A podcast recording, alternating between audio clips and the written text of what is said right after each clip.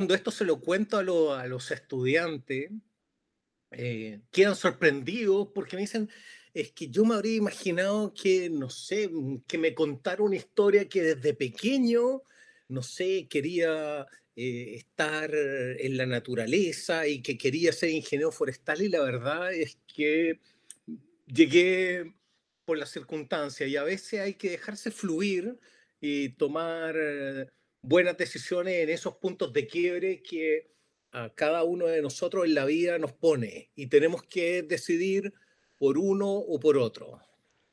Bienvenidos y bienvenidas a Mil Trabajos para Forestales, un podcast donde conocerás las historias de ingenieros forestales que están impactando a la sociedad. Hola Sergio, ¿cómo estás? Muy bien, un gusto poder conversar contigo. La verdad es que yo soy muy emocionado de poder compartir tu experiencia y tu historia con la gente que nos está escuchando. ¿Nos podrías platicar un poco acerca de ti, de tu formación, de tus estudios? Entré a estudiar eh, ingeniería forestal en mi país, en la Universidad de Chile, eh, hace 37 años. La verdad eh, es una, una consulta clásica que me hacen las personas con las cuales converso es cuáles fueron mis motivaciones para entrar a estudiar. Y la verdad es que mi motivación fue la más absoluta desorientación. Yo no tenía la menor idea en lo que me estaba metiendo, es más, estaba tan confuso.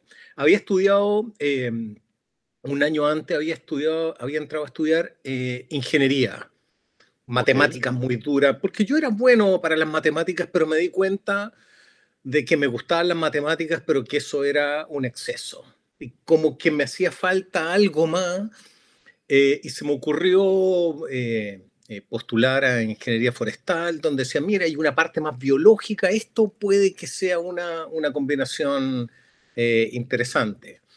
me titulé de ingeniero forestal en la Universidad de Chile Después eh, salí a trabajar al mundo privado, estuve mm, aproximadamente un año trabajando en, el ámbito privado de las empresas forestales. Después, eh, durante toda mi estancia en la universidad como mm, eh, estudiante, yo trabajé con profesores en proyectos y la verdad es que me gustó mucho.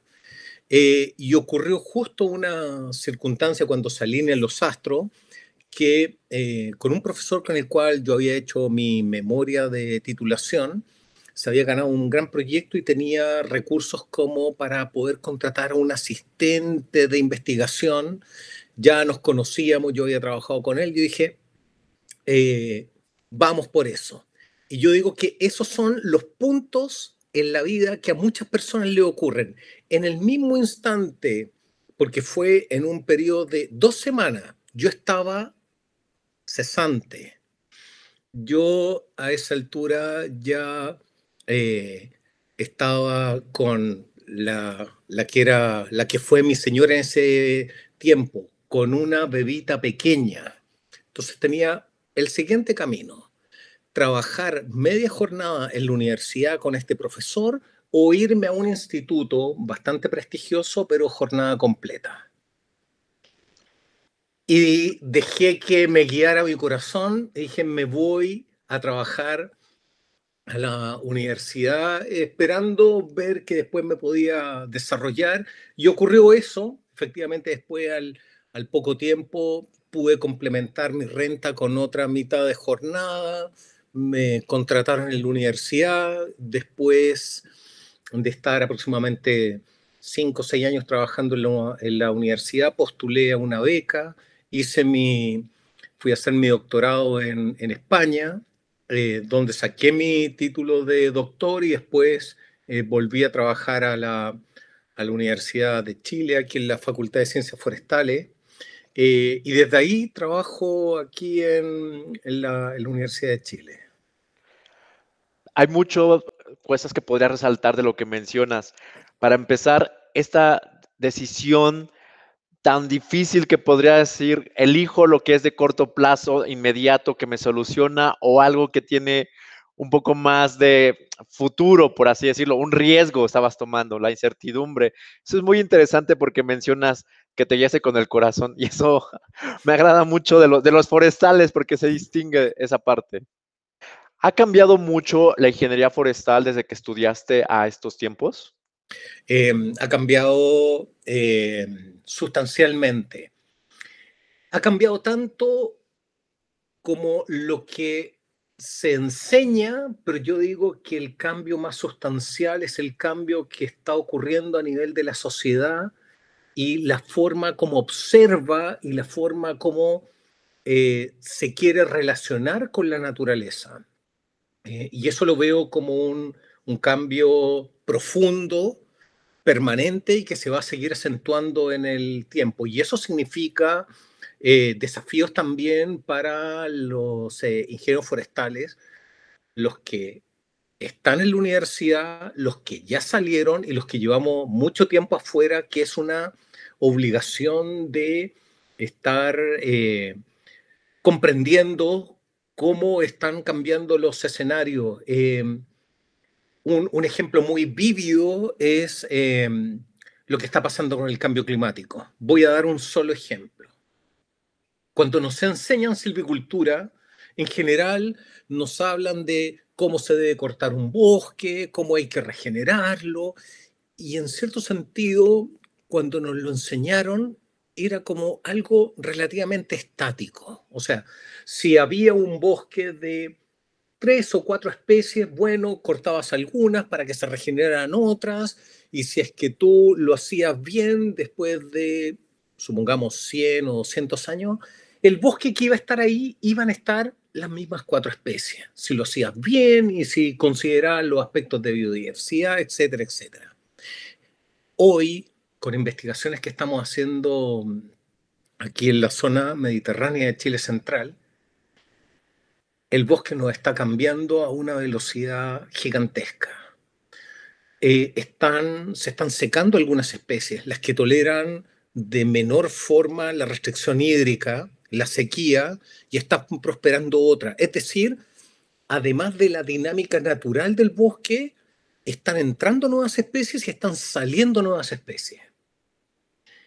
Y, ese es un desafío para el cual no estábamos preparados. Están, se están modificando los regímenes hídricos, eh, se están modificando las necesidades que tiene la gente respecto al bosque.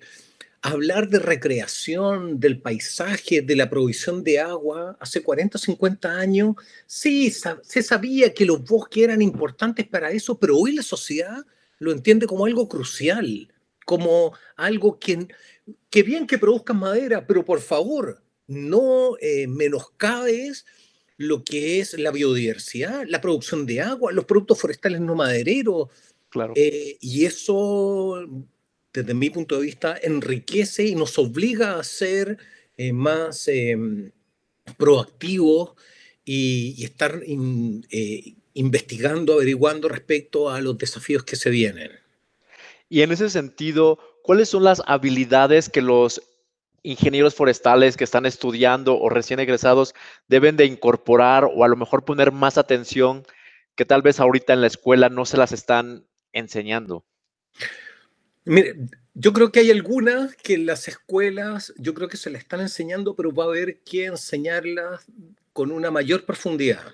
Cuando me toca interactuar con, con los estudiantes, yo siempre me gusta hacer mucha eh, como situaciones como para hacer ejercicios de empatía. Eh, desde nuestro punto de vista como ingenieros forestales, los bosques vienen a ser nuestros pacientes y por lo tanto nosotros seríamos los médicos, donde no necesariamente tienen que estar enfermos, pero eventualmente para que tengan un mejor desempeño. Entonces, nuestros pacientes los tenemos que conocer muy bien eh, tanto sus capacidades como sus requerimientos y también sus potencialidades. Eso desde el punto de vista del bosque, del ecosistema.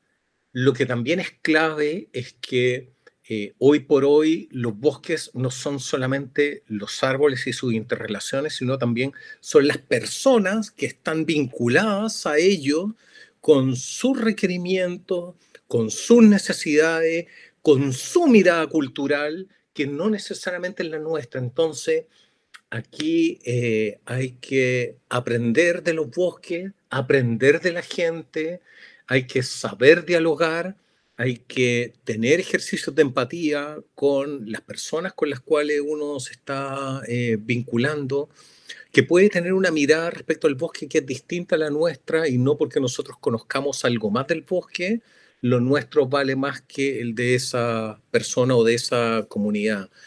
Eh, hay que manejar muy bien eh, nuevas tecnologías, eh, uso de imágenes satelitales, uso de uso de drones, manejar muy buena, de muy buena forma los elementos cuantitativo. Eh, en más de alguna ocasión, como me, corresponde hacer eh, clase en la universidad en ramos que son superiores, yo les digo, mire, de lo que vendría a ser como del corazón de lo forestal, ¿qué es lo que necesita? Primero, necesita entender muy bien cómo funcionan los árboles y el bosque. Debe saber reconocer la especie. Debe saber medir medir lo que te interesa. Si es que quieres, si es madera, madera. Si es productos forestales, productos forestales. Si es carbono, carbono. Si es eh, producción de agua, determinar cómo tus intervenciones modifican los caudales. Pero después vienen un conjunto de habilidades que eh, no necesariamente las vas a obtener en la universidad y que son eh, habilidades blandas, capacidades de hacer trabajo en equipo, capacidad, como lo había mencionado anteriormente, de tener empatía, de ponerte en la posición de la otra persona, eh, de entender la globalidad, de no perderte y mirar solamente el pequeño grupo de árboles o el rodal, entender dentro de qué marco estás haciendo esa eh, intervención. Es muy distinto si estás trabajando con comunidad indígena a si estás trabajando con una empresa privada, eh, si estás trabajando para un gobierno o si estás eh, mirándolo desde el punto de vista de una ONG. Desde el punto de vista en que estés, ojalá puedas también entender cómo funcionan las lógicas y cómo, cuál es su aproximación de estos otros mundos que mencioné recién. Y por supuesto, algo que es fundamental en esta época, ética. No necesitas que alguien te esté mirando de que estás haciendo lo correcto, lo legal. Lo debes hacer porque esa es la forma como se hace. Me quedo sin palabras. la verdad es que te escucho y es muy, muy interesante y muy oportuno todo lo que mencionas. Muchas gracias por compartirlo. Una pregunta más que me permito en esa misma línea. ¿Hay trabajo para los forestales? Eh, hay, hay trabajo para los forestales. Voy a poner una. Voy a poner un poco de contexto para que se entienda por qué lo digo. Si es que uno mira a los forestales como la imagen de los antiguos forestales, aquellos que iban al bosque a sacar madera, y eso era como su función principal y única, yo te podría decir, no tengo tan claro si es que hay tanto trabajo para los forestales.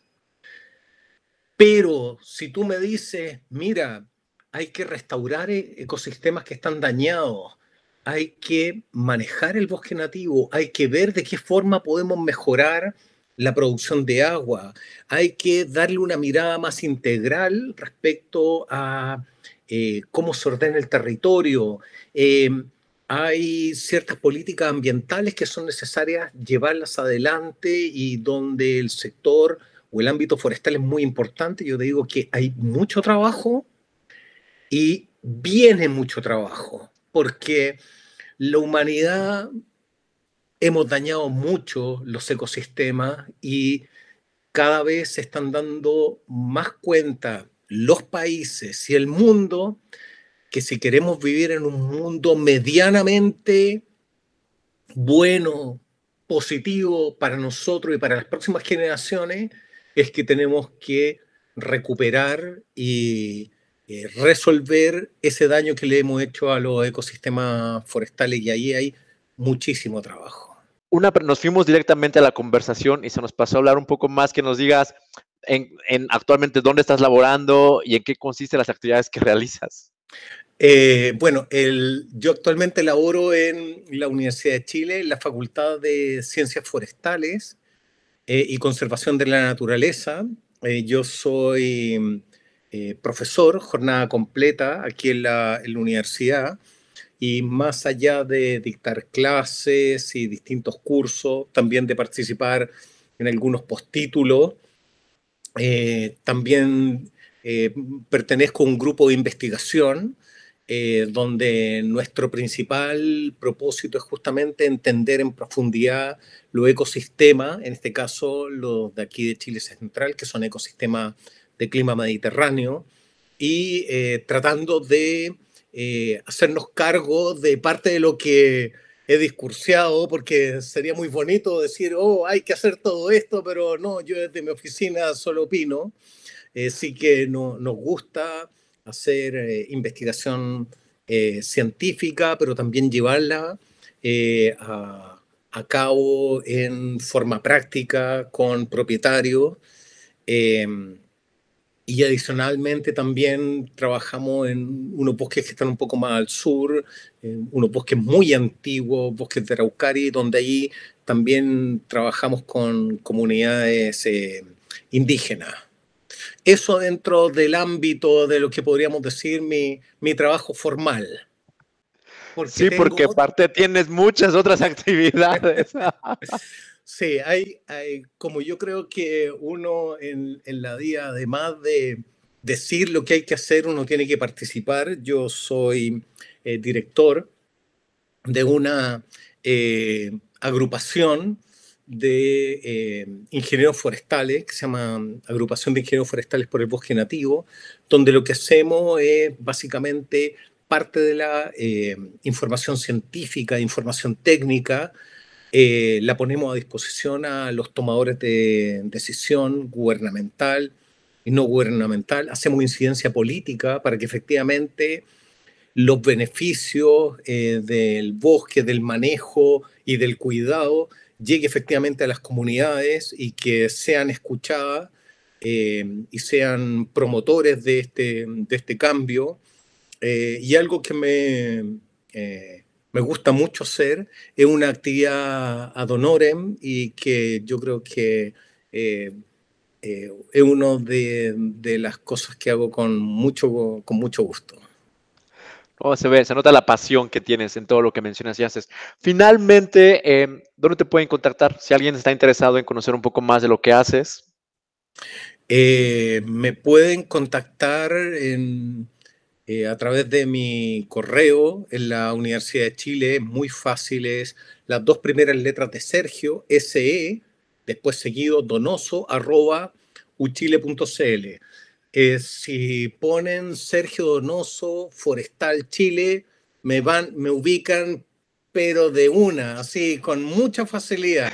Totalmente, súper reconocido y es un placer tenerte como amigo y como aliado y la verdad es que muchas gracias por todo lo que el tiempo que nos dedicas siempre. No, también un gusto y decirles como en algún momento, en una oportunidad mi hijo pequeño, cuando estaba tan cuestionado esto de ser forestales, me decían, papá, ¿tú qué es lo que haces? Porque aparentemente unos compañeritos le habían dicho de que no, que los forestales lo único que hacían era como cortar árboles como romper cosas. Yo dije, yo estoy salvando el planeta. Y en ese momento mis hijos decían, qué bien, eran muy pequeñitos. Hoy lo recuerdan y se ríen, pero eh, claro, eh, si lo haces bien y si lo haces pensando en el resto y no solamente en ti, eh, uno está poniendo un granito de arena para salvar el planeta. Gran mensaje para cerrar. Muchísimas gracias, Sergio. Que esté muy bien. Gracias. Mil trabajos para forestarles. Surge la pregunta, ¿en qué trabaja un forestal? Mándanos tus comentarios, inquietudes a través de esa plataforma o en mis redes sociales. Me encuentras como JC Forestal en YouTube y en Facebook y como JC Suaitz en Instagram y en Twitter. JC Z U H A I T Z. Esperamos tus comentarios.